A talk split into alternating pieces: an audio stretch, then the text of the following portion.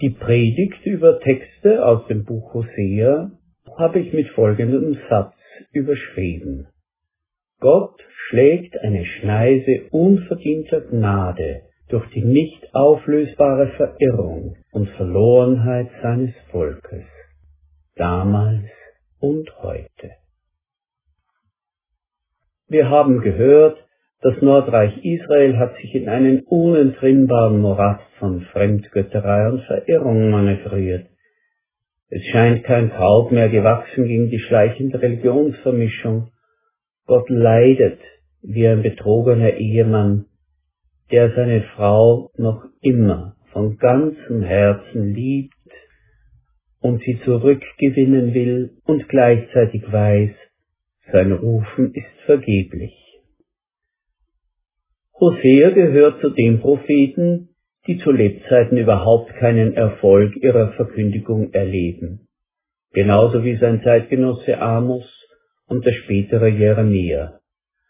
Die Menschen machen sich lächerlich über die extremen Aktionen des Propheten, wie er Kinder zeugt mit einer stadtbekannten Hure und dann auf den Plätzen Samarias herumläuft und seine Kinder vorzeigt und mit ihren bizarren Namen hinausposaunt, Gott hat dieses Volk verworfen und ist ihm nicht mehr gnädig.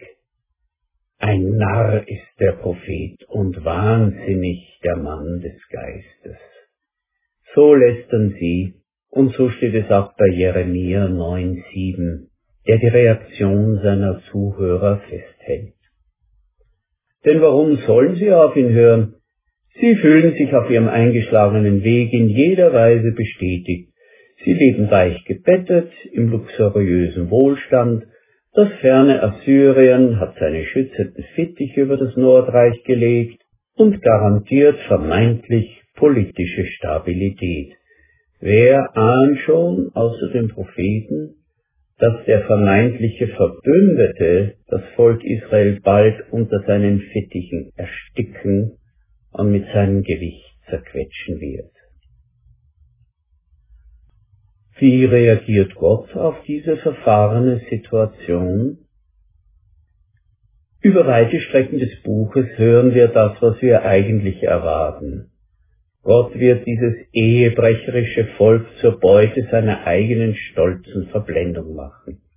Sie werden die ekelige Brühe auslöffeln, die sie sich eingebrockt haben. Weil sie sich nicht bremsen lassen, wird Gott sie an die Wand fahren lassen. Solche Töne kennen wir, sie sind folgerichtig und logisch. Jeder kriegt, was er verdient, sagen wir, wer nicht hören will, muss fühlen. Gott wird sich von seinem Volk abwenden und dem Unvermeidlichen seinen Lauf lassen, denn es gibt keinerlei Anzeichen für Einsicht, Buße und Umkehr. Doch da kommt der unerwartete Querschläger. Gott schlägt mittendurch durch die nur allzu folgerichtigen Abläufe von Gottlosigkeit und Gericht doch wie könnte ich dich aufgeben, Ephraim? Wie dich in Stich lassen? Ich kann dich doch nicht vernichten, Israel. Mein Entschluss hat sich mir umgedreht. Mit aller Macht ist die Reue in mir entbrannt. Ich kann meinen glühenden Zorn nicht freien Lauf lassen. Ich kann Ephraim nicht noch einmal preisgeben.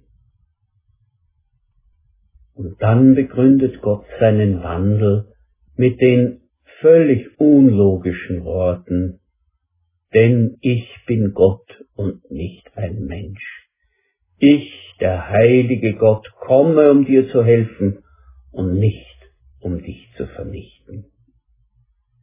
Nein, gerade weil er, der heilige, allmächtige, vollkommen gerechte Gott ist, wird er doch umso radikaler strafen und die Uneinsichtigen umso konsequenter die logische Folge ihres Tuns auskosten lassen. Stattdessen hören wir eben dies, denn ich bin Gott und nicht ein Mensch, ich, der heilige Gott, komme, um dir zu helfen und nicht, um dich zu vernichten.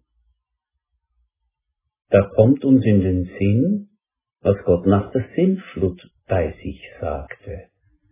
Das Dichten und Trachten des menschlichen Herzens ist böse von Jugend auf. Und was folgert er daraus? Ich will hinfort nicht mehr die Erde verfluchen um der Menschen willen. Und ich will hinfort nicht mehr schlagen alles, was da lebt, wie ich es getan habe. Wie bitte? Haben wir uns da verhört? Weil der Mensch böse ist, wird Gott nicht mehr schlagen, alles was da lebt. Strafen sind kein Mittel der Borniertheit der Menschen beizukommen. Gottes Unlogik können wir nur begreifen, wenn wir uns vor Augen stellen, nicht weil es letztlich nicht so arg ist, wendet sich Gott von seinen Strafen ab, sondern weil es so arg ist, dass der Mensch aus der Verlorenheit nicht mehr herausfindet, wie hart die Strafen auch seien. Und das ist die Unlogik Gottes, von der wir leben. Psalm 103 besingt es so, er handelt nicht mit uns nach unseren Sünden und vergilt uns nicht nach unserer Missetat, denn er weiß, was für ein Gebilde wir sind. Er gedenkt daran, dass wir Staub sind. Jesus Christus ist die menschgewordene Unlogik der Gnade Gottes, die dem Handeln der Menschen und dessen logischen Folgen gänzlich entgegensteht.